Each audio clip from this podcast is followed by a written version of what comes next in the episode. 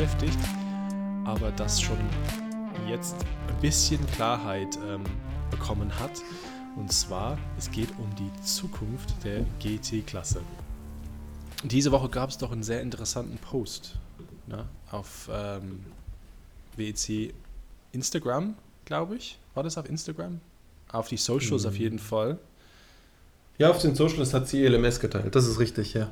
Und ähm, es gibt jetzt Bestätigung für ein Thema, was wir schon mehrmals besprochen haben in diesem Podcast und ja, so rumgeschwafelt haben, was wir denken, was so kommt. Und tatsächlich ähm, ja, die Endbestätigung, oh, war, war das schon fest, dass GT3 kommt? Das war doch schon fest, oder? Es, es war klar, dass eine GT3-Klasse kommt, aber sonst nicht, wie es ausgestaltet ist, wie es genau sich das ganze Drumherum, dieses Granulare fehlte noch. Und das ist jetzt ein okay. bisschen granularer.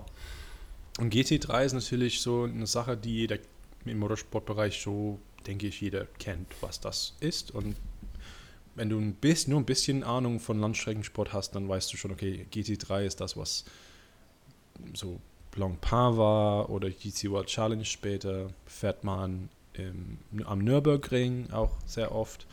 Creventic. Creventic, genau. Also richtig, das kennt man. Und die WEC hat gedacht, diese ist, ist ja eine Formel, also ähm, dies ist ziemlich ähm, erfolgreich, ähm, möchten wir auch haben.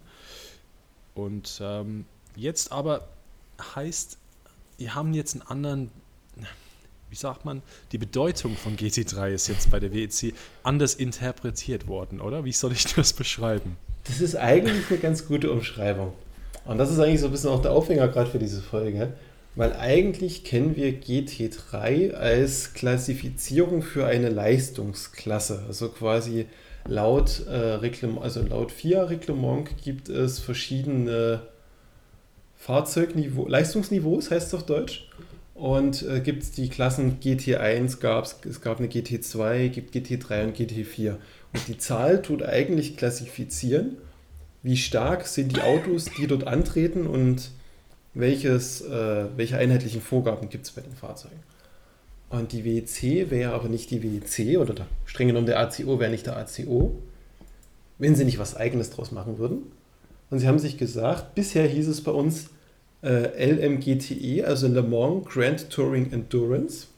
Und jetzt sagt man sich, du, okay, es ist immer noch LMGT, also Le Mans Grand Touring, wir behalten unsere eigene Definition bei und geben dem Kürzel GT, was ja von Gran Turismo kommt, eigentlich, also Langstrecken, also Sportfahrzeuge, unsere eigene Le Mans-Definition. Und die 3 steht für die dritte äh, Iteration, also die dritte Auflage einer ACO-konformen Le Mans Grand Touring-Variante. Ist das nicht toll? Also war quasi die GTE-Klasse die zweite, das war quasi die GT2 für im Sinne des ACO und die GT3-Klasse ist einfach die dritte Auflage.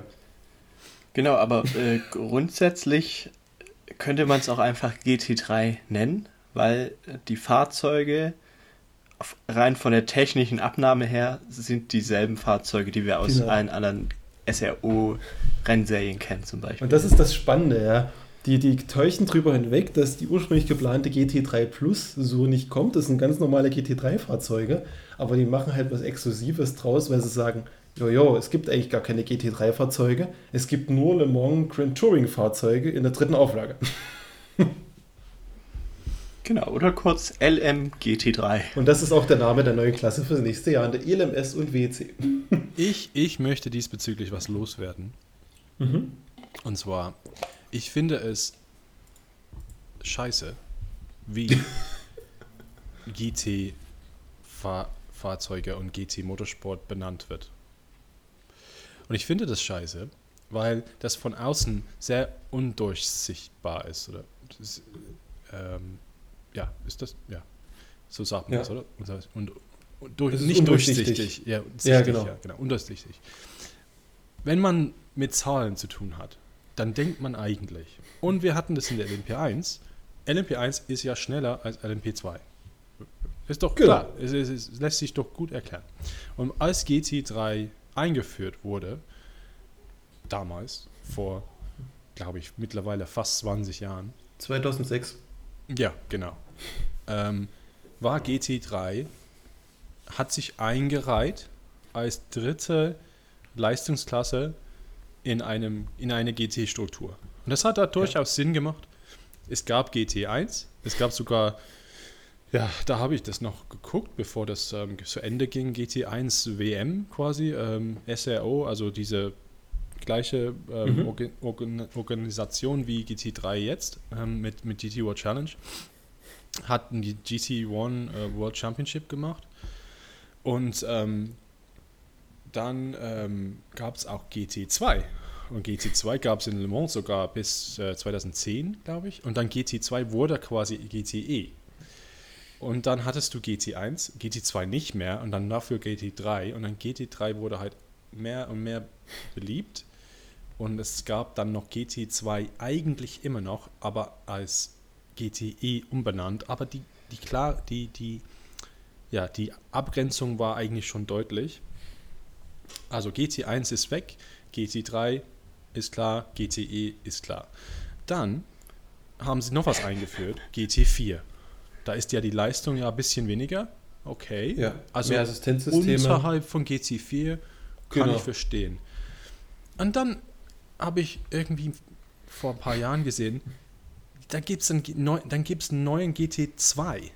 Ja, genau. Und das sind dann irgendwie total, also verglichen mit GT3, total langsam. Das sind doch Straßenautos quasi ein bisschen umgebaut. Richtig, also ich glaube Porsche war so einer der Hersteller, der ersten Hersteller, der, die, die, da was gemacht haben. Und dann, das ist aber GT2. Warum heißt das GT2? Ich, ich finde das als, als, als Mensch, der vielleicht äh, als, als Fan oder als potenzieller Fan, das alles zu verstehen, warum ist es so kompliziert? Mach doch einfach. Ah, aber GT3 hat sich dann halt etabliert als Marke. Jeder hat es so benannt und jeder hat es ge- gewusst, was damit, damit ja, gemeint ist. Genau, aber grundsätzlich ist ja GT3 auch entstanden, weil einfach die GT2 viel zu teuer geworden ist, aus, auch aus Ja, Kundenperspektive. ge- ja. Deshalb wurden halt GT3-Autos ins Leben gerufen, die quasi auch so vom Hersteller gebaut werden, dann für eine halbe Million ungefähr angeboten werden und das ist erschwinglich. Und die noch günstigere Variante ist ja inzwischen GT4 geworden und das nutzen die Autohersteller natürlich auch, um es zu verkaufen für Straßenfahrzeuge, was ja auch genauso beliebt ist. Aber ja, die Entwicklung ist halt ein bisschen undurchsichtig Und, geworden. und jetzt haben wir das Problem, dass in, G, dass in WEC, GT3, die Autos sind nicht gleich. Es gibt doch, ein, es gibt doch Evo-Packs und so Zeug. Die, die, die kann, du kannst jetzt ein, Auto, was in der WEC fährt, nicht ohne weiteres einfach so in Spa 24 Stunden oder am Nürburgring 24 Stunden fahren lassen. Bisher. Die, die, jeder will seine eigenen Sache machen und das irgendwie ähm, das- schützen, das ist- Aber weißt du?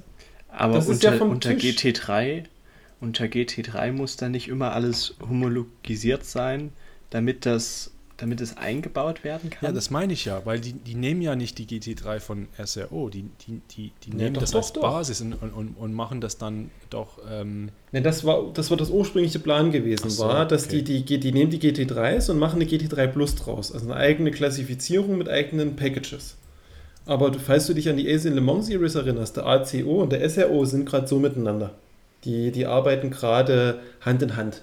Und deswegen hat man das jetzt so ein bisschen verworfen und ja, Ja. jetzt gesagt, wir lassen das ganze Namenschaos und geben der GT-Sache jetzt einen Namen. Und deswegen müsste es ja eigentlich für dich ja eigentlich ganz cool sein, dass man jetzt sagt, alles andere, was bisher war, ist Geschichte und es gibt jetzt eigentlich nur noch LMGTs in der dritten Auflage. Und wenn es irgendwann eine neue Autofahrzeugspezifikation gibt, sind es dann die LMGT in der vierten Auflage. Ist ja eigentlich übersichtlicher geworden, oder? ja, ja. Nee, also ich begrüße das eigentlich grundsätzlich. Ähm, ich finde. Aber es ist ein Das- Umdenken für die Fans, ich verstehe das vollkommen. Ich finde es, ähm, ja, ich finde ich finde es okay und ich, ich glaube, wenn jetzt andere Marken kommen, wie wir gleich besprechen werden, ist es auf jeden Fall eine gute Sache, weil GT2 oder G, GT2 und was dann GTE wurde, war ja natürlich tot. Also die Vielfalt gab es nicht mehr. Es, es gab nur Porsches, es gab nur Ferraris, es gab nur mal ausnahmsweise ein Corvette oder ein Ford. Und, äh, in GTA dieses Jahr gibt es nur ein Corvette und sonst nur und Ferrari, ein paar Aston Martins dazu. Also von daher finde ich es wirklich cool, dass wir jetzt gleich viele andere Marken sehen werden, die sonst nie in der WEC gewesen wären, weil die Autos in der GTE einfach nicht existieren. Ne? Ja. Und man muss dazu sagen, man macht sich aber auch extrem leicht in dem Moment. Ne? Anstatt eigenständig irgendwas Cooles auf die Beine zu stellen, sagt man einfach, man nimmt das, was da ist, macht es ein bisschen attraktiv, aber wenn wir jetzt gleich zum nächsten Thema kommen, auch wieder unattraktiv und geschenkt. Eigentlich ist es völlig egal. Wie findet ihr eigentlich aber die fehlende äh, Pro-Klasse? Wie steht ihr dazu? Also alles ist am. Finde ich nicht schlimm, weil es, die Pro-Klasse sind die Hypercars in meinen Augen. Und dort haben ja die Privatteams und Bronzefahrer nichts verloren, also ist es okay, dass die GTs nur privat sind. Finde ich eine faire Lösung. Genau, und im Endeffekt sehen wir eigentlich die Fahrer, die letztes Jahr noch Pro gefahren sind, jetzt in der Hypercar-Klasse. Ähm, ja, ist, ist vollkommen, in meinen Augen ist es vollkommen okay, dass die Klasse rausgestrichen wurde ja. und, und wir jetzt nicht mehr diese, wo offizielle Werksteams fahren im GT-Bereich, nicht mehr haben. Weil natürlich, äh, da wären wir wieder beim Kostenpunkt, diese Entwicklung von GTE-Fahrzeugen mhm. war ja unglaublich teuer. Ja. Deswegen war es ja auch gar nicht so facettenreich eigentlich, das Feld. Ich finde es schade, dass es Pro nicht gibt, aber ähm, ich finde halt schon spannend, wenn es GT-Autos gibt, die nur von Profis gefahren werden. Und ich finde, dass ähm, das, das Rennsport, der Rennsport an sich dann ist, ist sehr viel spannender, als wenn es nur Arm gegen Arm ist. Ähm, und es hat mehr Bedeutung. Und mir wird das zum Beispiel dadurch halt Corvette Werkseinsatz fehlen, obwohl, wie wir gleich dazu kommen werden, ähm, Corvette ist trotzdem dabei. Also ich kann es eigentlich akzeptieren, diese Lösung. Und ich finde, ähm, ja, in, in IMSA funktioniert das nicht so gut, also muss ich sagen. Ähm, LMG, Entschuldigung, GTD Pro, GTE, ich fange nochmal an, GTD Pro und GTD, das ist total durchgemischt. Also du hast dann Ergebnisse, wo GTD-Autos vor GTD Pro-Autos sind nur weil es gibt so viele Unterbrechungen und sowas in den Rennen, dass die GTD Bronzefahrer quasi, das wird ausgeglichen. Und dann mhm. hast du halt, ja, also man hat Rot für Pro und Grün für GTD oder andersrum, ich weiß es nicht.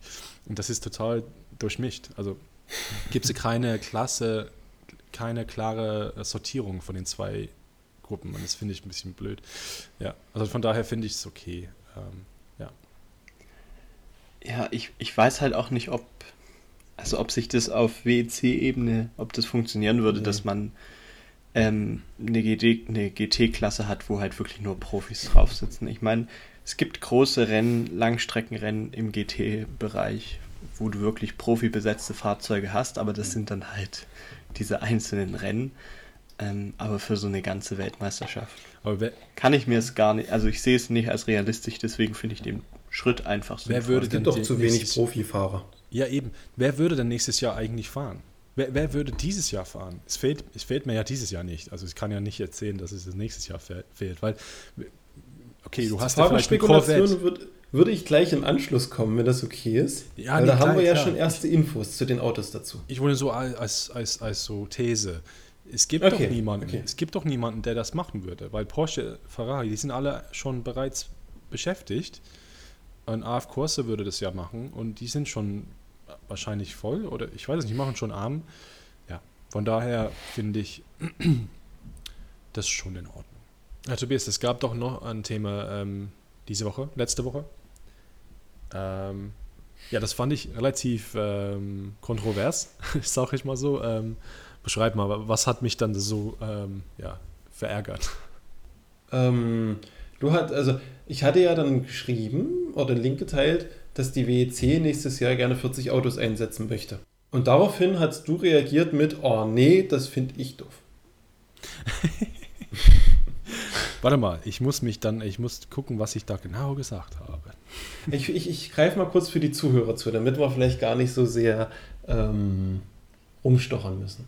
Und zwar ist das Problem, die WEC richtet ja ihr Starterfeldgröße anhand der kleinsten Rennstrecke aus. Und wenn man jetzt hört 40 Autos mindestens, hm. könnte man jetzt denken, boah, haben die einen Fuji angebaut. Aber nee, tatsächlich hatte die WEC jetzt die Idee gehabt, packen wir doch alle GTE, sorry, GT3-Fahrzeuge. LMGT3. Zwei, Dankeschön. Ja. Ähm, zwei pro Hersteller einfach in eine Box und die haben bloß noch ein Boxenfeld und eine Box für zwei Fahrzeuge, weil es sind ja eh Privatteams, die brauchen ja nicht so viel Platz. Hm. Frei interpretiert die Aussage. Und das ist so ein bisschen der Aufhänger, wo du dich aufgeregt hattest, dass es ja für die Strategie mit dem Tanksystem völlig Banane ist. Ja, ich finde, ähm, also man müsste ja verstehen, dass in der Struktur nächstes Jahr ist wie ein bisschen wie äh, beim Arche Noah. Ne? Paarweise haben wir doch die Teams. Genau. Ja. genau. Also von jeder Sorte ein Team und ähm, also von jeder Sorte Auto meine ich, ein Team und zwei Autos. Und ähm, das heißt, dass es eventuell doch schon Synergien gibt, wenn zum Beispiel, äh, wenn es darum geht, irgendwas zu teilen, weil du hast jetzt nicht irgendwie zwei wildfremde Teams, die dann ähm, irgendwie sich zusammentun müssen in der Box. Ähm, ich finde nur, ähm, um die Aussage von Tom Ferrier in diesem Artikel von motorsport.com nochmal aufzugreifen, er hat nur ges gesagt, wir wissen nicht, wie die, wie die das lösen werden, wenn wir eine Box teilen müssten. Mhm. Das muss ja fair gelöst werden, indem halt, weil wenn es ja 40 Auto gibt, Autos gibt und in Fuji gibt es, glaube ich, 32 Boxen, dann müssten sich ja nicht alle GT-Teams eine Box teilen. Aber das wäre ja nicht fair. Also müssten sie ja alle teilen. Genau. Ma also das so machen, dass alle sich eine Box teilen. Genau. Also das jedes Team, also jeder ja, Hersteller. Gehen wir mal davon aus, es zeichnet sich ab, dass wenn du GT3 ja. fährst, hast du eine Box für dein Duo und fertig.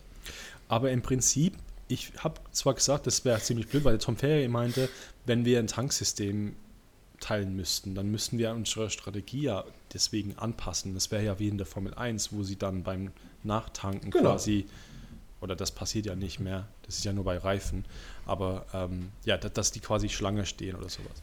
aber wenn ich da, ich habe das nochmal überlegt, eigentlich ist nur Fuji problematisch. Also was hindert uns daran, diese Regelung nur in Fuji zu haben, wo die Teams dann ähm, Box teilen, sich in Box teilen müssten und überall anders können sie ja freie Auswahl haben, oder? Da, da, da, sind doch keine Beschränkungen. In Le Mans sind doch keine Beschränkungen. In Spa sind doch keine Beschränkungen. Aber Le Mans zum Beispiel wollen sie ja auch wachsen, weil sie ja das komplette WEC-Feld, 40 Autos plus alle Gastentries noch dazu haben wollen. Und da kommst du dann auch über die 60, 64 Starter. Ja, ist doch, aber ist doch fest, deswegen ist der 40 wahrscheinlich, deswegen ist die 40 so gesetzt. genau. 40 plus 15 plus die Amis und die Extra-Autos genau, kommen wir doch richtig. auf die 60. Oder 65? Eine 64 ist aktuell Kapazität. 64, in, in, genau. genau. Ja, also wenn, wenn es jetzt nur im Fuji ist, dann ja, glaubt schon, dass sich eine Lösung da, finden Dafür lässt. hätte ich eigentlich die Lösung. Ich äh, war mal bei den 24 Stunden von Barcelona, von der Creventic-Serie. Und, Legendäres ähm, 24 Stunden. Da haben sich natürlich auch äh, Autos die, die Box geteilt. Und um dieses Tankproblem zu lösen, haben die einfach eine Tankstelle, ich weiß nicht, ob sie die aufgebaut haben oder ob das die Tankstelle war, die sowieso besteht an so einer Rennstrecke. Und du bist, wenn du in die Box gekommen bist zum Tanken, bist du quasi rechts abgebogen in das, in das Paddock. Da waren so Kegel aufgestellt. Und da hat sich einer deiner Mechaniker platziert und der hat dann ein Auto betankt. Und du bist aus dem Paddock wieder raus in die Boxengasse gefahren und bist dann zum normalen Boxenstopp. Sprich, die haben einfach dieses Tankproblem ausgelagert und jeder musste dort hinten tanken.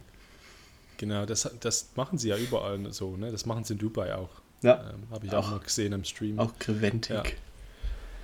Aber das, das Tankproblem cool. würde sich auf WEC-Manier, du darfst jetzt nicht den Faktor ACO vergessen, auch ganz anders lösen lassen. Und ich denke, das wird wahrscheinlich so kommen, dass man ganz unbeabsichtigt andere Teams diskriminiert, die keine Hypercars haben weil, so wie ich es gelesen habe, ist wohl die Struktur so angedacht, dass jedes Hypercar-Team hat ja seine zwei bis drei Boxen. Mhm. Also hier Garagentore vom, vom Dings. Und so wie ich es gelesen habe, sind ja die, die Hypercar-Teams die, die die Werksunterstützung leisten und die unterstützen die Privatteams beim Einsatz. Das heißt, die Privatteam-Box für das GT-Fahrzeug wird immer angegliedert an diesem Pulk von dem Hypercar-Hersteller, damit die die Synergien austauschen können, kurze Wege haben. Das heißt, wenn du jetzt kein GT, ein GT3-Team hast ohne Hypercar dazu, musst du mit einer Box klarkommen für beide Fahrzeuge. Hast du aber dein, dein Hypercar-Team dazu, hast du den kompletten Platz ja frei. Du hast ja alle Tank- und Parkplätze von, auch von den Hypercars mit zur Verfügung. Das heißt, du musst dir bloß eine andere Logistik fort überlegen und du hättest dann immer die drei Slots. Ja, das fände ich schade, weil ich, für mich muss es schon ähm, gleiche Voraussetzungen geben für alle, die machen, obwohl, egal was in Hypercar passiert, muss halt fairer Wettbewerb herrschen, oder? Ja, vollkommen. Also, also gerade was halt diese kurzfristige Strategie angeht, also im normalen Rennbetrieb klar, das vordere Auto wird bevorteilt, wenn es um den Stop geht. Ähm, aber was ist, wenn halt jetzt das Safety Car rauskommt, Full Course Yellow oder oder oder? Dass es halt Sinn macht, die Strategie anzupassen, dann kannst du nicht beide Autos reinholen. Das ist aber so die, die, die, die Nescarifizierung, wie wir es schon in Le Mans hatten. Das ist einfach ein Regelelement, wo du sagst, du bringst einen Spannungsfaktor mit rein, was alles beeinflussen kann. Auch wenn einfach fürs Entertainment so ein bisschen, dass es ein bisschen aufgewirbelt wird, weißt du? Wenn es strategisch genutzt wird oder werden kann, das ist eigentlich nur ein neues Element, wo, wo, wo nicht. Richtig. Wo keine Serie, andere Serie das halt hat. Vollkommen. Und ich finde, okay, wenn man das dann schon nutzen kann, wenn man das so verständlich machen kann, dass die Fans das verstehen, hey, warum nicht? Aber es also, muss, wie weil- David weil schon sagt, es muss halt fair sein. Also, Ja. wenn, muss halt jeder gewiss Aber betroffen ja- sein. Aber es ist ja in dem Moment fair, weil ja eigentlich die Grund, der Grundsatz ist, nur wenn du ein Hypercar-Team hast, kannst du einen GT-Einsatz machen mit dem Fahrzeugtypus von der, von der Marke. Und alle, die einen Einsatz machen, GT ohne ein Hypercar zu machen, machen sie auf eigenes Risiko. Das heißt, die gehen bewusst dieses Risiko ein, weil sie es nicht haben. Die werden quasi nur genehmigt, weil der Platz dafür da ist. Du verstehst, wie ich das meine? Das ist ja eigentlich der, der Wunsch vom ACO, dass jeder ein Hypercar mit dazu bringt. Ja, ist das wie, wie der Pressung dann, nicht, ne? oder? Ich ja, meine, natürlich, natürlich. Also ich finde es schon, ich fände das schon so schade, wenn das so kommen würde, wenn sie dann quasi alle zwingen würden, halt in die Hypercar-Klasse zu kommen. Ähm, Aber GT ist doch genauso gut. Hat der ACO irgendwann mal eine Entscheidung getroffen, die äh, ihm nicht in die Karten gespielt hat? Da hast du natürlich recht. Nee, aber ähm, wenn es jetzt 20 Autos wären und 20 Hypercar-Autos und 20 GT-Autos, ähm, hätten wir also Das ist die Zahl, die fürs nächste Jahr im Raum steht, ja. Zehn Hersteller. Zehn Genau. Hersteller. Zwei Autos pro Team. Einige von denen wissen wir schon, schon bestätigt. Das Wir- wären ja Porsche. Ne? Sechs bis sieben wissen wir. Genau. Also wenn wir wissen schon sicher äh, Porsche, zwei Autos, Team Mantai. Wir gehen mal genau, wir gehen strukturell durch. Porsche mit dem Team Mantai. Was können wir an Fahrern erwarten, was noch übrig ist? Ähm, Matteo Clairoli, ja, Ja, ähm, Julian Andlauer, das stimmt. Sven Müller, Nicht Wirklich? unwahrscheinlich, Ja. ja. das ist dieses Jahr nicht in der WC, ne? dieses Jahr, nee, Stimmt. schon länger nicht mehr. Dann hätten wir Ja. Campbell, Matt Campbell fährt nicht, Wir brauchen ja bloß vier Fahrer, also zwei pro Auto. Ist ja, ist ja GT. Campbell fährt nicht Prototyp, glaube ich. Nee, zwei, die haben doch bestimmt drei, weil du brauchst einen Bronzefahrer dazu. Ach stimmt, das war ja ein Pro immer, sorry. Ja. Ja, ist richtig, ist richtig. Genau. Also ich denke, also Mantai wird sich, ähm, muss jemanden finden. Und spannend wäre es auf jeden Fall, was zum Beispiel mit jemandem wie Christian Reed passiert, weil der ist bisher bei jedem BEC-Rennen dabei gewesen, hat ja jetzt seine eigene Mannschaft in Proton Racing und macht ja mit Dempsey zusammen. Aber Dempsey Proton ist ja nächstes Kommen Jahr. wir gleich dazu. Ja, das.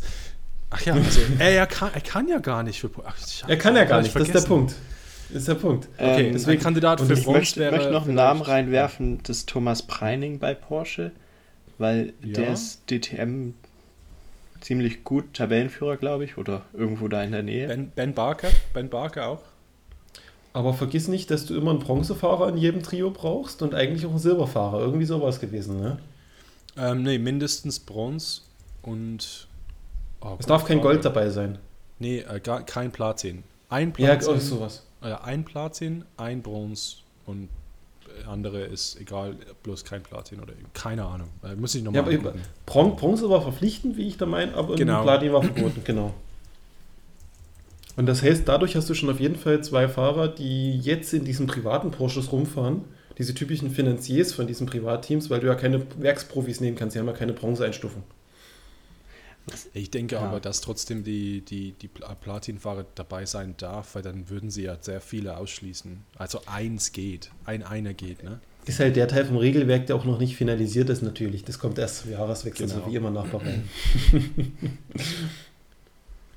okay, aber halten wir fest, bei Porsche ist auf jeden Fall äh, Potenzial da, wo man nicht groß spekulieren muss. Da Ganz- ist relativ viel im Ganz, Infopark. ganz kurz, ganz kurz. Ja. Ähm, Mantai, dieses Jahr habe ich nachgeschaut.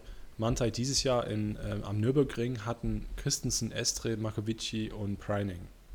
Also drei von denen sind schon im Hypercar, das heißt Preining wäre übrig. Ja. Ja. Gibt es Ähm, bei Porsche, ist Dennis Olsen, ist der auch offizieller Porsche-Werksfahrer? Der ist auch da, ja. Ja. Hm.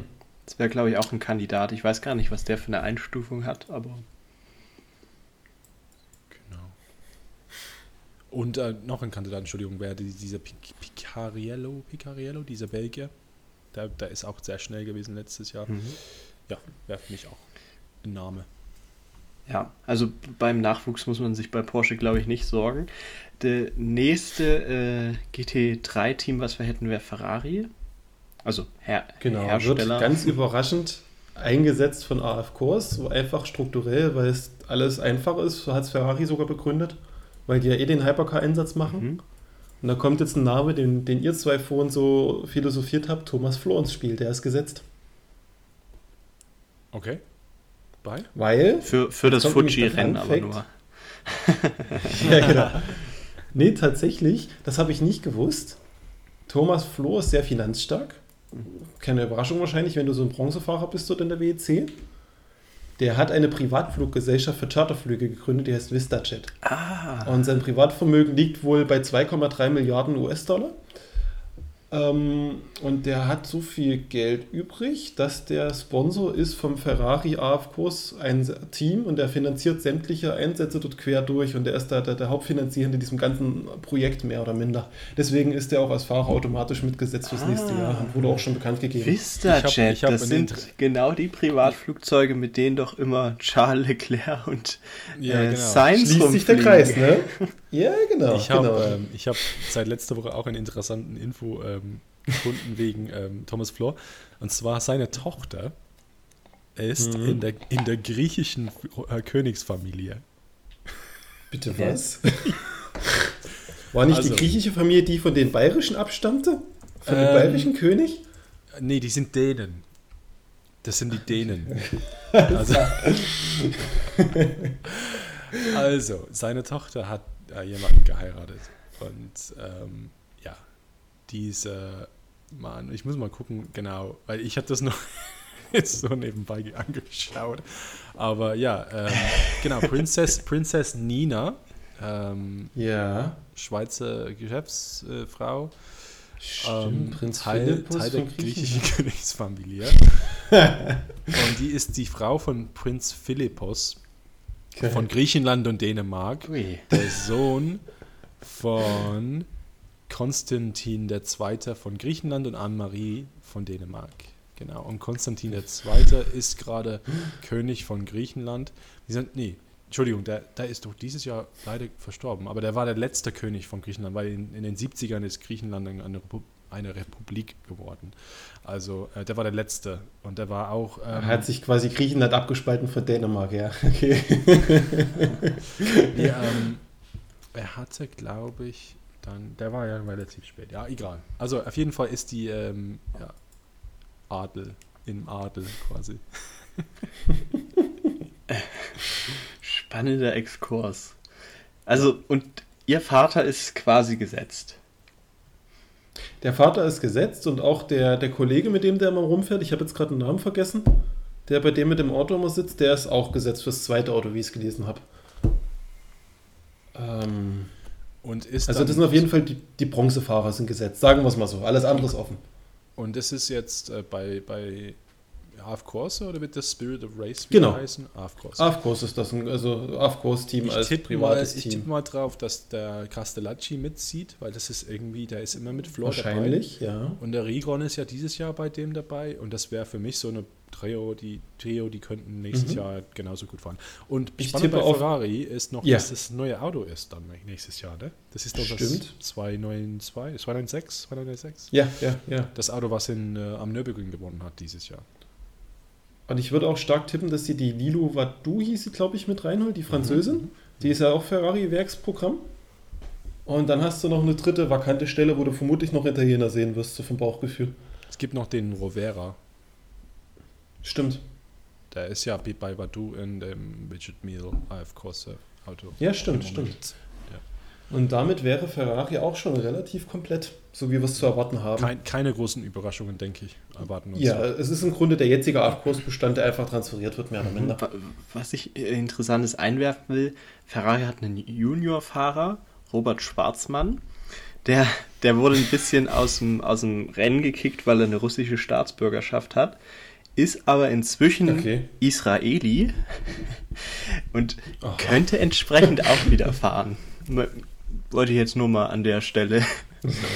Hey, der, der Danny, Danny Kwiat ist immer noch Russe und der darf ja fahren, also von daher. Fährt er mit unter russischer Flagge oder ist er zu Italien nee, nee, gewechselt? also- Weil Nee, nee, meines, meines Wissens ist, hatte ja. er auch immer schon eine Ja, italienische ja. Staatsbürgerschaft.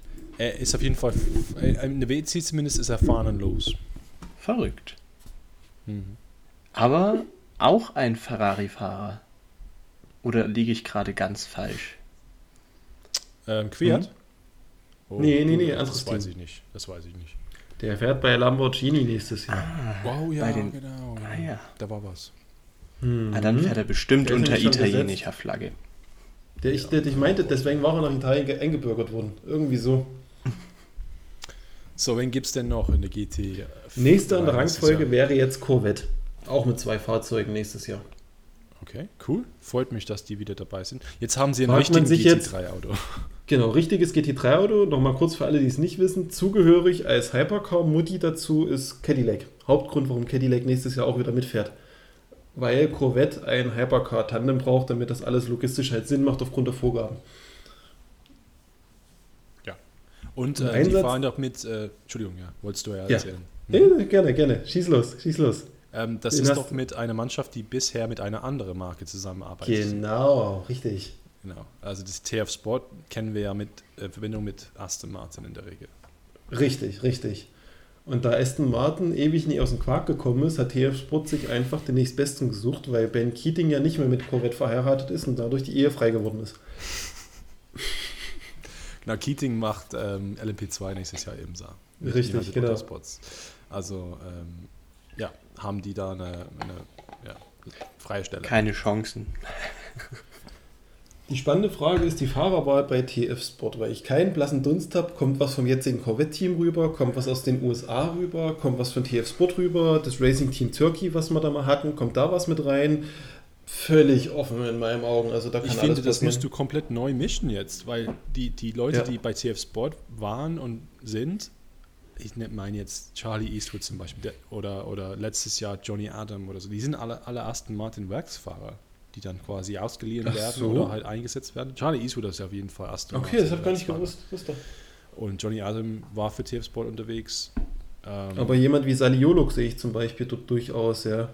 Durchaus, aber der war ja bis dieses Jahr ist er doch in der ELMS LMP2 gefahren. gefahren. Ja, Ja, genau. Aber es wäre für ihn halt ein Aufstieg, weil es, es ist ja nächstes Jahr wieder WM-Titel auch. Also als, als Privatier, das ist dann durchaus reizvoll, das wieder zu wechseln. Ne? Aber was ist denn mit den typischen Corvette-Namen wie jemand wie äh, Nicky Katzberg oder äh, hat er Tommy noch Milner. Tommy, oh ja, okay, ja. Ähm, die haben natürlich kein, ähm, nicht jemanden wie ähm, Nick Tandy mehr, der ist ja bei Porsche wieder. Ähm, ja, wäre interessant zu sehen, wer dann halt vielleicht rüberkommt von IMSA, wer vielleicht mit im Hm. Spiel ist. Frage an Domi, gibt es irgendwen, jemand im Junior-Bereich, den du mit Corvette verorten könntest? Irgendwelche Nachwuchsfahrer? Weil ich habe da überhaupt keinen Blick bei Corvette, Hm. muss ich ehrlich gestehen. Es gibt ja in dem Fall keine großen Namen, oder? Ich meine, es gab ja Callaway Corvette und so weiter, das gab es aber schon Jahre nicht mehr und die Namen dafür sind auch dann eher so die alten Hasen, die da mitgefahren sind. Reden Stimmt. hier von, von Leuten, die, die ja schon ähm, ja, die sind ja schon ähm, in Rente. Also Richard Westbrook oder so jemand. Ne? Also genau, also ich, ich kann es mir auch nicht so wirklich vorstellen. Was ich mir vielleicht vorstellen kann, ist, dass ähm, Corvette sich vielleicht bei ein paar Audi äh, GT3-Fahrern bedient. Ah, ähm, das ist ein dort, sehr guter Punkt. Dort stehen Stimmt. große Wechsel an. Ich, ich, ich gebe es zu, an mir ist das alles vorbeigegangen mit diesem, mit diesem Ausstieg von Audi. Aber ich hatte mich damals natürlich auch gewundert, warum verlässt René Rast Audi nach 100 Jahren und geht zu BMW. Inzwischen hat es alles für mich Sinn gemacht. Ähm, und ich glaube, wenn äh, Corvette Fahrer braucht, werden die wahrscheinlich einige dort finden, weil der das Pool bei Audi ist relativ groß. Das wären jetzt jemand wie Van der Linde, ne? Ähm, wen gab es denn noch äh, bei Audi? Äh, quasi Audi-Flüchtling. Audi-Flüchtling. Ähm, wen gibt es wen gibt's denn da noch? Ähm, ach, ähm, jemand wie Marciello, war da nicht bei Audi? Raffaele Marciello? Fährt er nicht bei, für Mercedes sogar? Ach, ist er wieder mittlerweile bei Mercedes. Okay. ja, nee, also das ist schon richtig, weil ich finde, da gibt es auf jeden Fall viele Fahrer, die auf jeden Fall nächstes Jahr einen neuen Job suchen werden. Und das, was unterstützt wird, ich hatte es gerade nochmal nachgelesen, ist nämlich, dass das alles unter dem Banner Cadillac und Corvette äh, GM Motorsport läuft, also als zentralisierte Geschichte. Und die wollen eine eigene Basis mit europäischen Fahrern in Europa aufbauen für die WEC-Geschichte. Also losgelöst von den US-Fahrern. Also macht das schon Sinn, dass man sich dort bedienen könnte. Ja. Also dieses Jahr in der DTM Audi-Fahrer sind Kelvin van der Linde, Ricardo Feller, Luke Engstler, Matthias Drudi und Patrick Niederhauser. Also auf jeden Fall da was für Corvette, wenn sie Lust haben, da sich zu bedienen. Oh, ich, ich habe gerade eine schlechte Nachricht für dich zu dem Thema von vorhin gerade in dem Kontext gefunden. Wenn es nicht genügend äh, äh, Plätze gibt für Boxen, werden die Teams mit zwei Boxen bevorzugt, die ein Hypercar haben und die, die kein Hypercar haben, kriegen nur eine. Das ist in dem Kontext mit der Cadillac Pressemitteilung damals schon mal äh, verkündet worden. so viel zum Thema Fairness. Das ist, das ist nicht fair. Also, ja. Mal sehen. Ich denke, es kommt anders. Ich tippe drauf. Ich hoffe drauf. Gut. Dann tippen wir mal auf Christian Ried und das sportlichste Mustang, den wir je gesehen haben. ja, neues Auto, ich freue mich eigentlich. Verkündet. Äh, Überraschende äh, Marke, ne? Letztes, letztes Jahr, ja. Die ja. haben das ziemlich groß äh, geschrieben, ähm, Ford. Ähm, machen dann global Einsatz gleich. Ähm, WIC, IMSA, hier, da. Also, ja. Und in Zusammenhang mit Proton, ne? Und da ist auch fahrertechnisch alles offen. Sind wir auch wieder bestimmt verschiedenste Fahrer aus verschiedensten Marken sehen, weil der aktuelle Bestand von Proton ist ja großteils Porsche-Piloten. Genau, und das ist das Interessante, weil das wird total neu gemischt und wir ja. wissen nicht, wer da mit, mitkommt und wer. Ich kann mir kaum vorstellen, dass irgendwelche Porsche Junior-Fahrer dann auf einmal für Ford auftreten. Also, vertraglich wahrscheinlich nicht möglich, oder? Ähm, ich glaube, vertraglich oh. ist es schon möglich. Ich glaube, manchmal sieht man solche Situationen, aber weil es ja nicht, weil es ja nicht gewollt, offiziell ja? Werksteams sind, dann mag Stimmt, es gehen. Ja, ja, ja. Weil ja, aber die ich, ich. Die dürfen sich unterbinden, ne? Ja, kann ich mir schon vorstellen. Aber ich glaube auch, so wie äh, David schon sagt, dass wir da verschiedenste Fahrer sehen werden, welche ich gerade in diesem Kontext, was nur so in meinen Kopf kam, weil wir über amerikanische Teams sprechen, da kam bei mir gleich dieses NASCAR aus Le Mans. Und dann habe ich an Mike Rockenfeller gedacht, der wahrscheinlich, also alle drei Fahrer, die auf diesem Auto saßen, haben einen super Job gemacht. Und ich kann mir vorstellen, dass die auch alle Bock hätten, vielleicht WEC zu fahren, wenn sie angefragt werden und halt im Endeffekt auch Le Mans zu fahren könnte ich mir irgendwie gut als Fahrer vorstellen. Also vor allem auch ja, Mike Rockenfeller. Ja, der macht gerade Porsche Hypercar in, in Imsa mhm. für JDC Miller Motorsport. Aber ja, also Werks, also das darf man ja nicht sagen, dass es ein Werkseinsatz ist, aber. Nein! ist ja kein. Aber ähm, ja, quasi ähm, Vorzeigeauto für Ford in der WEC ist schon cool tätig, tätig mich, inter, tät mich interessieren auf jeden Fall. Mich überrascht das Ford-Ding sowieso immer noch in der WEC, nachdem sie sich so krachend zurückgezogen haben und gesagt, jo, ach nee, komm, wir machen jetzt Formel 1 und eigentlich ist WEC und Hypercar alles nicht unseres und jetzt so ganz kleinlaut, wir haben da noch ein GT3, hier, wir fahren doch mit, hallo. Ja, ich glaube, das liegt Ja, aber auch so ein bisschen an, an dieser Positionierung von Ford auch Richtung europäischen Markt. Ich glaube, was ich so mitbekommen Ja. habe, die bauen ja fast nur noch Elektroautos. Ähm, und wenn Elektroautos irgendwo so ein Ding sind, dann ist es Europa und Asien. Wahrscheinlich nicht Amerika. Ähm, Die, und so wie ich es mitbekommen habe, bauen die ja nicht immer eigene Elektroautos. Die haben ein einziges, das ist der Mustang G äh, Mach E oder wie er heißt. Und alle anderen sind eigentlich nur VW ID3 und 4 mit einem anderen Branding oben drauf. Das ist ja das Traurige. aber ich, ich glaube, es hat halt wirklich viel mit Positionierung dieser Marke zu tun, dass, dass sie einfach diesen Schritt machen wollen. Das kann schon sein, ne? Pah. Aber die werden auf jeden Fall einen Nachteil haben, wenn es zu dieser Aufteilung kommt, wie vorhin besprochen, weil Ford kein Hypercar dazu hat als Tandempartner. Mhm. Das wird eins der Teams sein, die einen Nachteil haben werden in der Strategie. Wahrscheinlich. Und, nee, und deswegen denke ich, dass es nicht dazu kommt, weil du, du, du machst dann irgendeine bescheuerte Regelung, die halt quasi Ford benachteiligt. Dö. Ford klopft an die Tür und sagt, äh, nee, so geht das nicht. Und wenn wir Dürfen sie ja nie. Weil die ja, weil Ja, es ja kein offizieller ja- Markeneinsatz ist. Ja, aber Und niemand zwingt die Werksunterstützung zu machen. Ja, aber gehört ja ihnen. Also das Auto ist ja nicht irgendwie von dem Team entwickelt worden, sondern das ist ein Ford-Einsatz und dann würde ich als Ford-Entscheidungsträger an die Tür klopfen und sagen, ah, hallo, wir werden hier nicht benachteiligt, ähm, nur weil wir kein Hypercar machen. Also machen wir halblang und lass uns mal zwei Boxen haben. Ich kann mir es schon vorstellen, tatsächlich. Ich kann mir es wirklich vorstellen. Nee, wenn, wenn es dann Strecken gibt, wo es dann trotzdem freie Boxen gibt und die quetschen sich in eine, also sorry, das ist, das ist Nee, so wie es klang, wird es ja wohl vermutlich nicht so. Also wenn Platz ist, ist Platz und wenn kein Platz ist, müssen sie zurückstecken. Ja. Okay, wenn es nur ein Rennen in das ist, dann, dann ich täte trotzdem das äh, bemängeln an Fords Stelle, aber naja.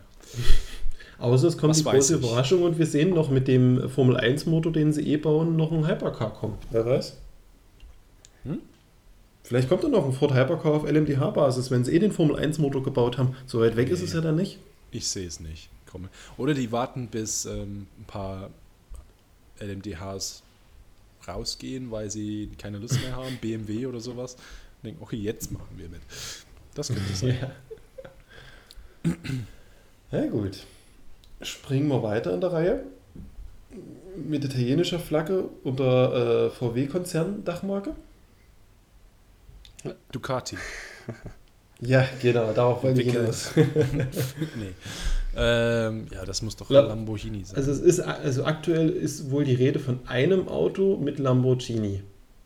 Wie ich es gelesen habe. Die wollen aktuell erstmal nur eins und dann mit dem, weil sie auch nur ein Hypercar haben und dann wachsen im kommenden Jahr, also 25, dann zwei Hypercars und zwei GT3s.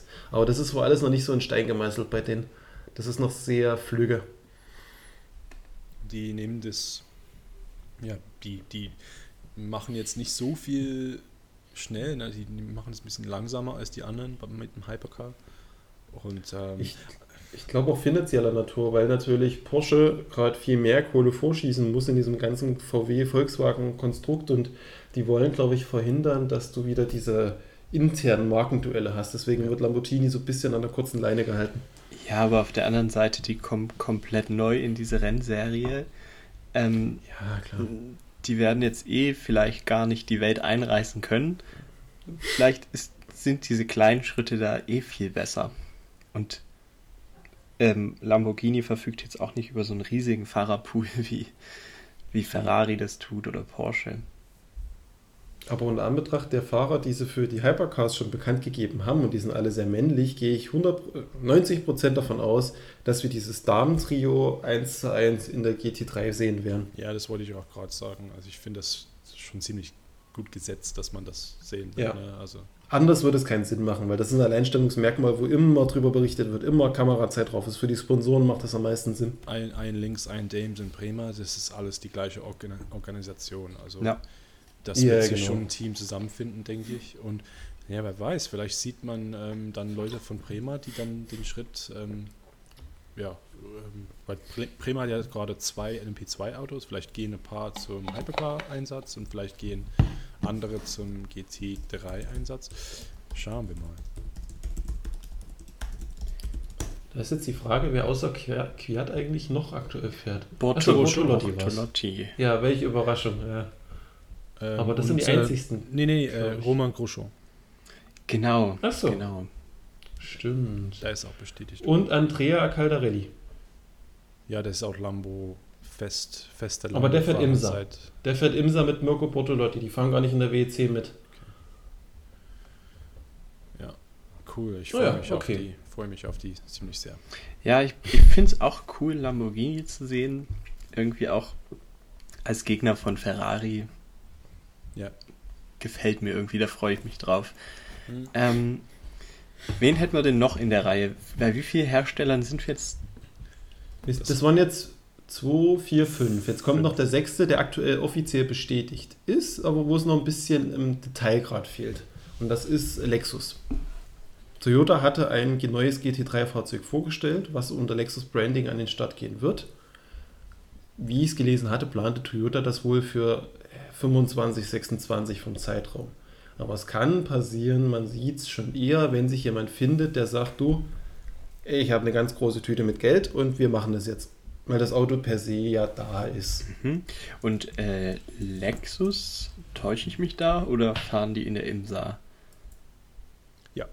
zwei, ja. zwei Autos. Ähm, so ein gemischtes, gemischte Truppe. Also die fahren diese RCF, Lexus RCF ähm, mit Wasser Sullivan Racing. Also ähm, ja, ziemlich gemischte Truppe. Ähm, die haben Ben Barnicoat mhm. und Jack Hawksworth, die sind die zwei Briten im Team. Mike Conway fährt auch manchmal für sie, für die langen Rennen, ist, glaube ich, in Tone gefahren. Und dann ansonsten ein paar amerikanische Fahrer, ich glaube, äh, Frankie Monte Carlo ist eine. Und ähm, ja, ich habe, ähm, glaube ich, im Insa-Update gesagt, ja, die sind okay, auch mittelmäßig im Feld. das stimmt alles gar nicht. Die, die führen in der Meisterschaft mit so 3000 Punkten oder sowas.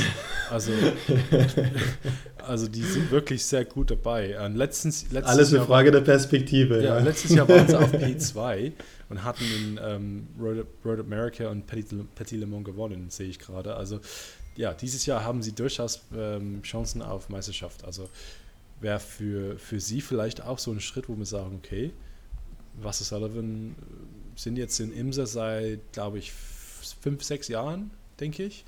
Ähm, und ähm, jetzt ist die, jetzt ist quasi die Chance, äh, oder jetzt ist die Zeit, wo wir sagen, okay, wir machen was anderes. Mhm. Oder könnten wir ein Auto einsetzen oder zwei Autos einsetzen in der WEC? Ist natürlich für ein amerikanisches Team schon ein Commitment, aber wenn man einmal dabei ist, dann fliegt doch Qatar Airways alles um die Welt. Also von daher hat man doch das ist der Punkt. Kostenmäßig relativ wenig, oder?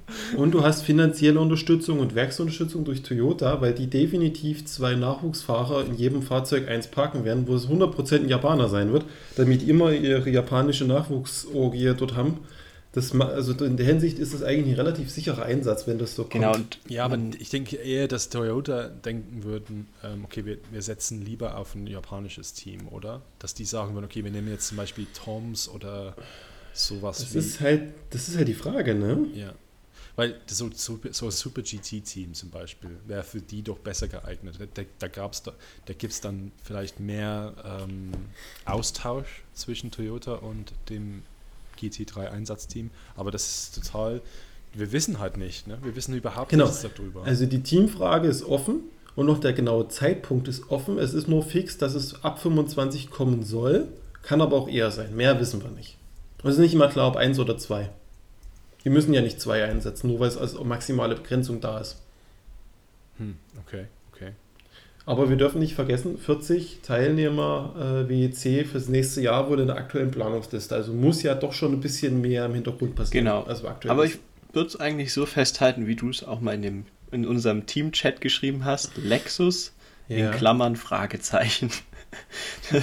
ich glaube, das beschreibt es ganz gut. Äh, ob und wie und überhaupt.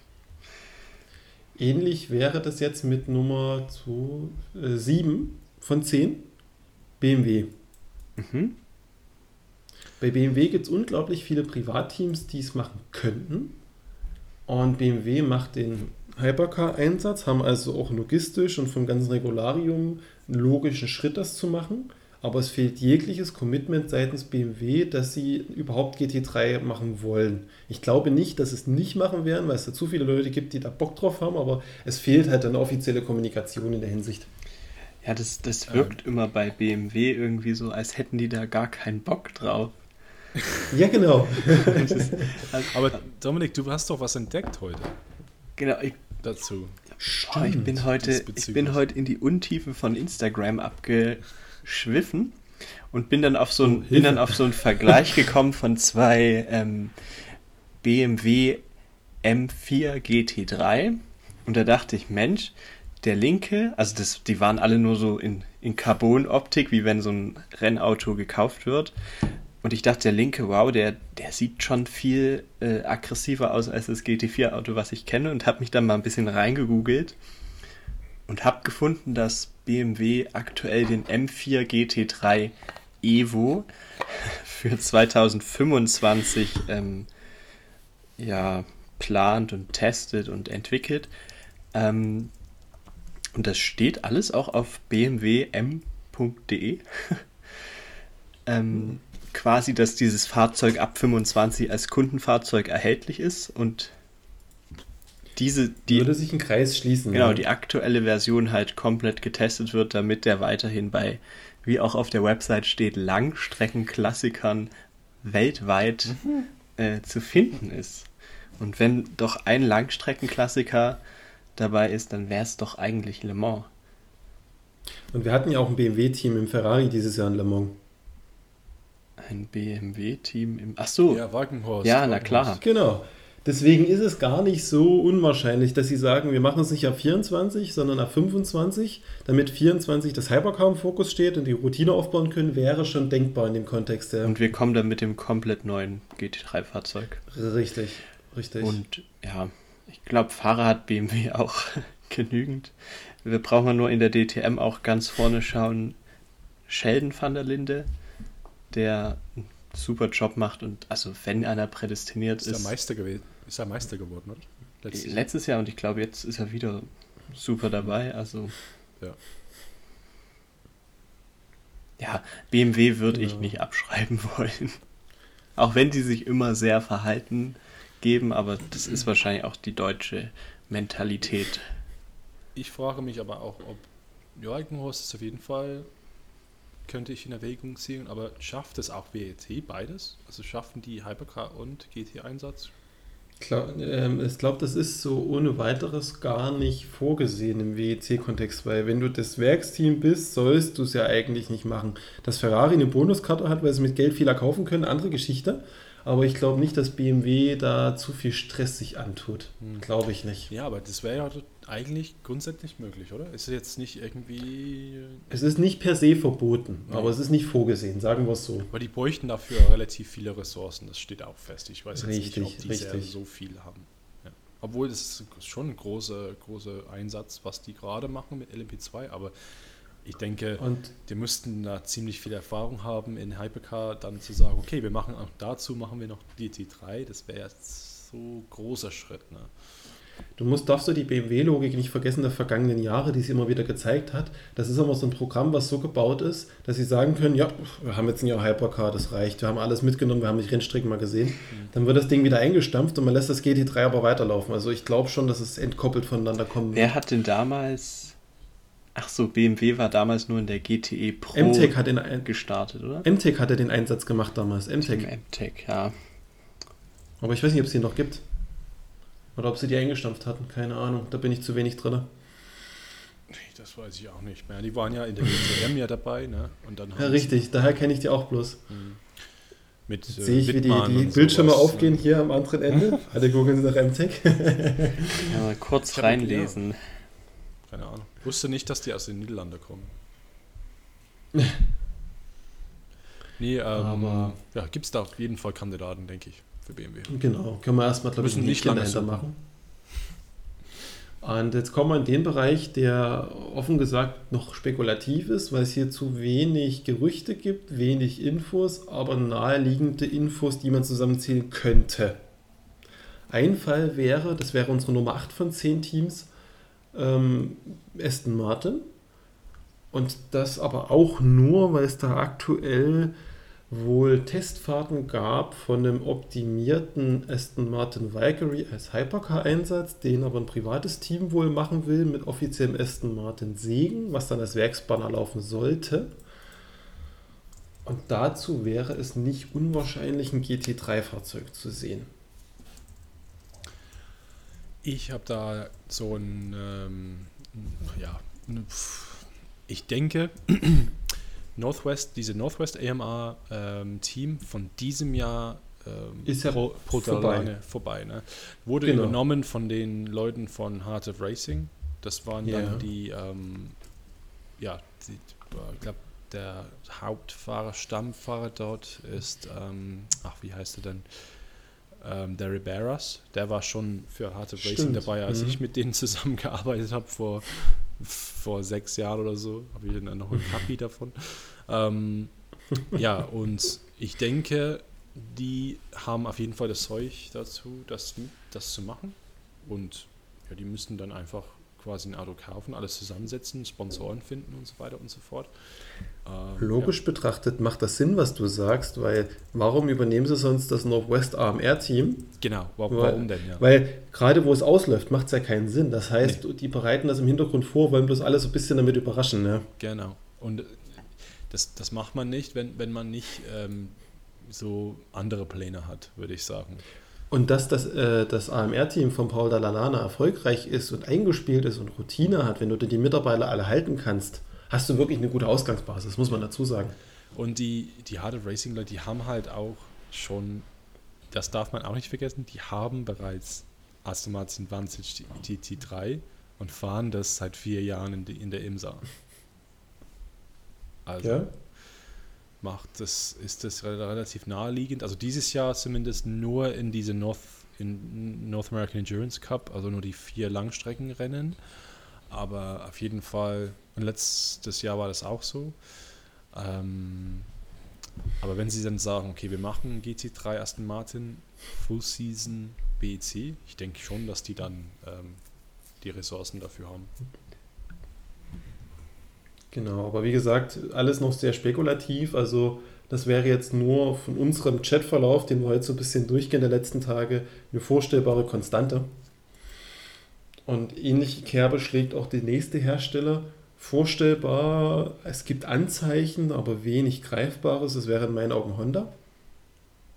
Weil Honda immer wieder mit dem Gedanken spielt, aufgrund der Ausrichtung, Vermarktung, Elektromobilität hast du nicht gesehen, mit dem Acura, Acura äh, nach, als Honda in die WEC zu kommen nächstes Jahr oder übernächstes Jahr. Aber das ist alles noch nicht 100% abgesegnet, weil wo denen ihre eigene Elektroautostrategie noch nicht so ganz vorangeht, wie sie das wollen. Und da wäre es natürlich denkbar, wenn wir jetzt wieder sagen, die WEC spricht von 40 Fahrzeugen, also 10 GT3-Teams, dass eins davon Honda GT3 sein könnte, was du irgendwo aus Japan mit rüberbringst, um dort einfach so ein bisschen, es gibt ein japanisches Rennen, ein japanisches Team, Verknüpfung zu schaffen ich sehe auch solche Mannschaften wie D-Station Racing, die bisher ersten Martin fahren, aus Japan kommen, sehe ich da durchaus als potenziellen Partner einfach zu sagen, das ist jetzt so ein, als Honda-Team irgendwo auf, aber das ist auch alles ganz viel Spekulation von meiner Seite jetzt. Es gibt natürlich auch in, gerade in IMSA auch eine Acura-Mannschaft, also sogar zwei, zwei Autos in, in GTD. Ähm, bisher denke ich aber, dass es eher ähm, amerikanisch bleibt was die machen. Ja. Also dass die jetzt nicht irgendwie gleich weltweit aktiv werden. Aber die Autos gibt es auf jeden Fall. Also Honda NSX GT3 Evo ist, ist auf jeden Fall einsetzbar und bereit. Es muss sich nur ein Team irgendwie alles zusammensuchen und finden. Und du darfst doch das Konkurrenzgedanken nicht vergessen. Weil wenn mhm. Toyota mit Lexus den Schritt wagt auf die internationale Weltmeisterbühne und in Japan sind, reiben die sich ja mal die Köpfe ein da, da, kann ich mir schon vorstellen, dass Honda dann auch über, drüber nachdenken wird, zumindest und sagen, du, machen wir zumindest einen GT3-Ansatz in irgendeiner Form. Ja, ja, auf jeden Fall, auf jeden Fall. Ein Kandidat, den ich auch noch ins Spiel bringen möchte, den wir gestern gar nicht besprochen hatten, der sogar ein Hypercar-Team hätte, wäre Nissan. Hm. Hm. Hm, gerade in dem Kontext Lexus, Ach, Honda, du sie, ah, Nissan. warte mal. Verbindung Nissan Alpine, die. Ja, die, Alpine. Die für, nee, nee, nee, nee, nee, nee. nee, das nee. geht es, nicht. geht ja, es geht ja nur um die, Dach, um die Dachkonstruktion, weißt du? Na, das lasse ich nicht. Weil das ist ja ein Motorsport von oben drauf. Das- nee, kann natürlich sein. Das Also es kommt auch ein Al- Alpine GT3, wäre jetzt auch nicht weit von weit hergeholt. Aber von Alpine in GT, also aus dem Ja. Renault-Konzern, sage ich mal, da fehlt in dem Konstrukt halt bisher völlig. Ich würde, es aber, ich würde aber behaupten, dass Renault und Nissan, die haben ja diese Partnerschaft, so wie BMW und weiß ich nicht mehr. Aber es gibt auf jeden Fall. Äh, Nissan, Mitsubishi und Renault ist eine Firma, ist ein Konzern. Ist das ein Konzern? Echt? Das ist ein Konzern, ja, ja. Die haben so eine, so eine, so eine gegenseitig mal, ich habe mal den Teil von dem aufgekauft und ich habe das von dem aufgekauft. Das ist nie 100% fusioniert, aber Ach das so, ist alles ja, ein Trio. ja, Ja, ja. gegenseitig halten sie quasi so und so viel Prozent. Ja, Und die haben einen gemeinsamen Vorsitzenden von dem Konzern, so wie ich das mitbekommen hatte. Ja. Okay. Naja, gut. Dann. Aber Nissan ist für mich ein bisschen raus aus dem Rennen, was den Motorsport in dem Fall angeht, oder? Ich meine, ich sehe die jetzt nicht mehr so. Im wahrsten Sinne des Wortes. sie, ist, sie ist als Marketingplattform. Nissan fängt jetzt gerade erst an, Elektroautos zu bringen. Und Hauptzielgruppe ist neben Japan Europa, wo die WEC ja unter anderem Hauptfokusplatz hat. Es wäre nicht von der Hand zu weisen, sage ich mal. Ne? Ja, ja. Also ich. Ich meine, Es ist nur ein Gedankenspiel. ich, würd, ich würde es begrüßen. Aber die sind ja von allen möglichen Serien, die ich kenne. Gut, die könnten mich jetzt ir- irren, aber die sind ja Fahren die nicht auch in der Super worden. GT? Nee, nee, die sind nicht komplett verschwunden, die fahren in der Formel E. Siehst du? Ah, ja. Und Und Super GT, du hast recht, Tobias. Und damit ist es auch. gar nicht so unwahrscheinlich. Ja, ja, st- stimmt. Weil. Alpine macht ab 24 einen Werkseinsatz und du hättest ein Hypercar-Team als Tandem, wo du dir das Know-how teilen kannst, was eh gleicher Konzern ist. Das würde schon funktionieren in irgendeiner Form. Ja, nee, da, da hast du recht. Also, Es könnte natürlich sein, wir sehen Alpine GT3, will ich jetzt auch nicht ausschließen, aber das ist halt das für geil. unwahrscheinlicher. Ich finde, die Alpines sehen geil aus. Die GTs von damals Ja, und von, von heute. Also, ja. Äh, mag ich. Also das ist deine wilde Vermutung, Tobias. Ähm, ich hatte Ja. gestern in den Chat geschrieben, oder ja, gestern glaube ich, dass ich mir McLaren sehr gut vorstellen kann. Stimmt. Die haben GT3-Autos. Ich finde, McLaren ist im internationalen Sport ziemlich breit aufgestellt und deshalb kann ich mir die auch irgendwie sinnvoll in Le Mans vorstellen. Aber da kenne ich mich überhaupt nicht aus mit Einsatzteams. Ich, ich glaube, ich kenne nur dieses JP oder J Performance oder das ist eine deutsche Mannschaft. Ich sehe das immer, weil ich, weil ich einem Fahrer folge, der dort fährt. Aber grundsätzlich sind es wahrscheinlich viele britische Teams, die McLaren, wenn irgendwo einsetzen in Serien, die ich nicht so verfolge. Ich würde dich da aber unterstützen bei dem Gedanken, auch wenn David uns gleich beide entkräftigen wird, weil United Autosports gehört dem Typen, der bei McLaren das Sagen hat. Zach Brown. Es ist, genau, und United Autosports hat bisher keinen Einsatz fürs nächste Jahr strukturiert und auch Zeit danach. Ich rede jetzt mal vielleicht eher von 25 und ich glaube immer noch an das McLaren Hypercar und ein GT3 dazu würde durchaus Sinn machen. Mhm. No. Sehe ich als Gesamtkonstruktion durchaus realistisch. Die halten sich halt sehr bedeckt. Ich, ich, Genau. ich, ich gucke nur, was die dann so sagen und, und was ich darin interpretieren könnte. Und ich finde jetzt keine Aussage, wo ich sagen würde, okay, ach ja, unbedingt, die machen unbedingt etwas. Alles ist ein bisschen so, hm, sind ja immer noch im, in IndyCar beschäftigt, glaube ich, ähm, obwohl das ja relativ wenig äh, Ressourcen wahrscheinlich ein, ähm, ja, bindet. Ähm, aber das GT3-Programm ist natürlich sehr breit aufgestellt, da hast du recht, Dominik. Ähm, und im Motorsport ja, äh, und, und in, verschiedenen GT-Serien der Welt, also British GT sind sie ab dabei. Die haben auch Werksfahrer, die damit fahren. Ähm, GT World Challenge und so weiter. Also der Schritt zum GT3 in der WC wäre jetzt kein großer.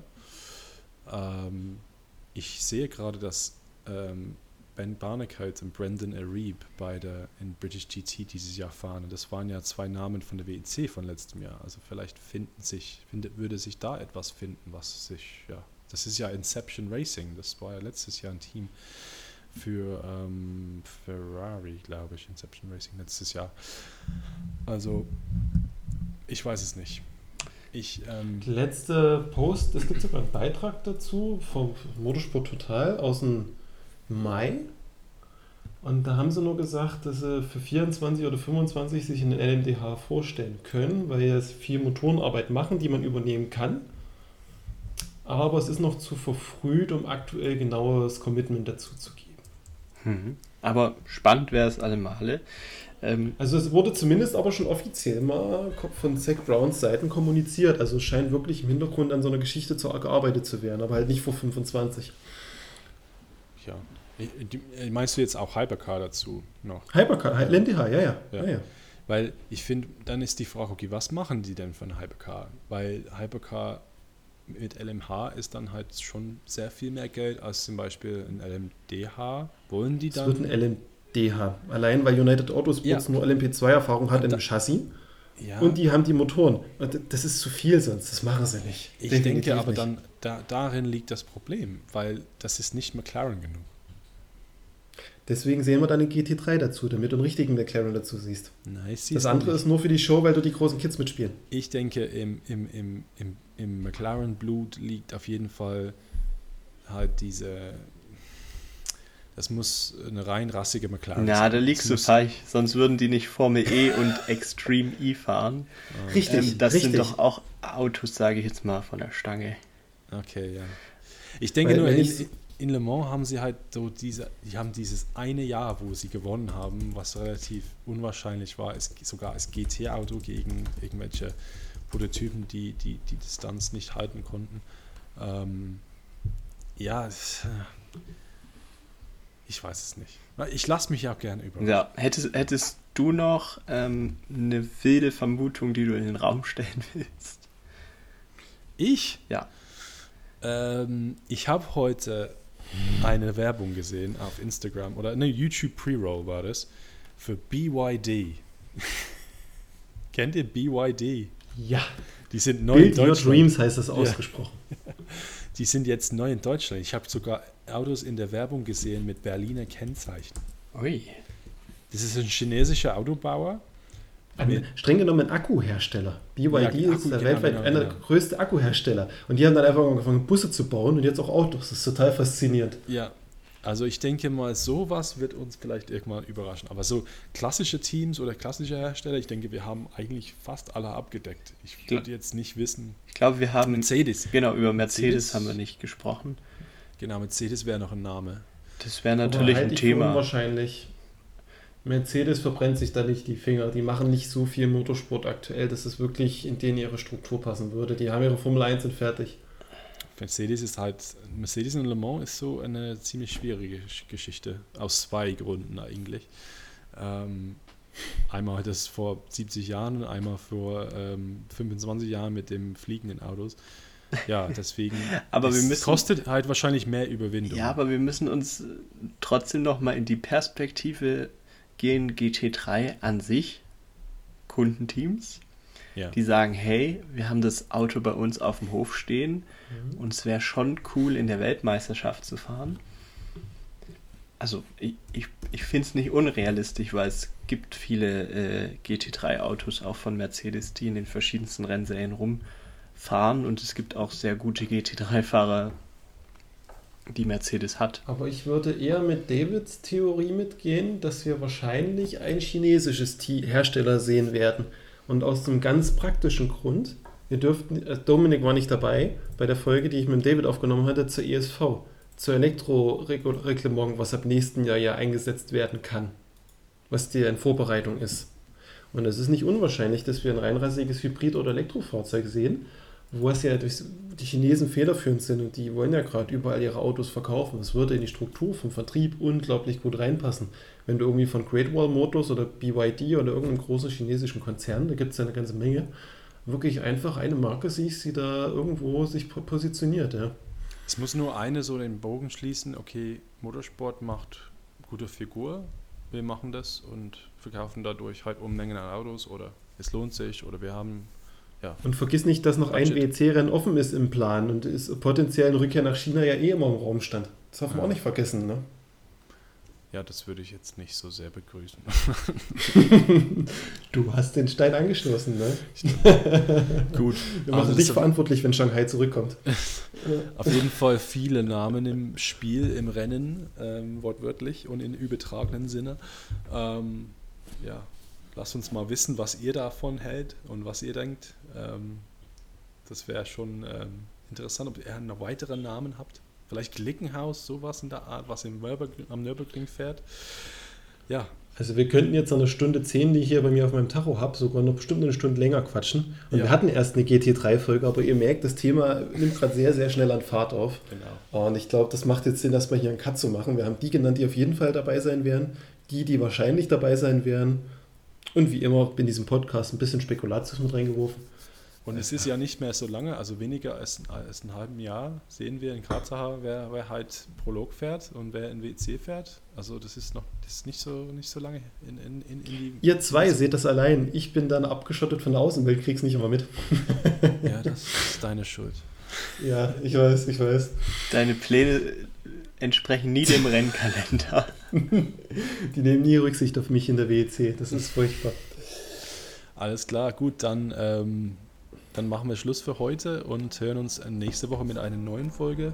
Ähm, da bedanke ich mich bei euch und bei euch zuhören und äh, bis nächste Woche. Bis dahin. Ciao. Tschüss.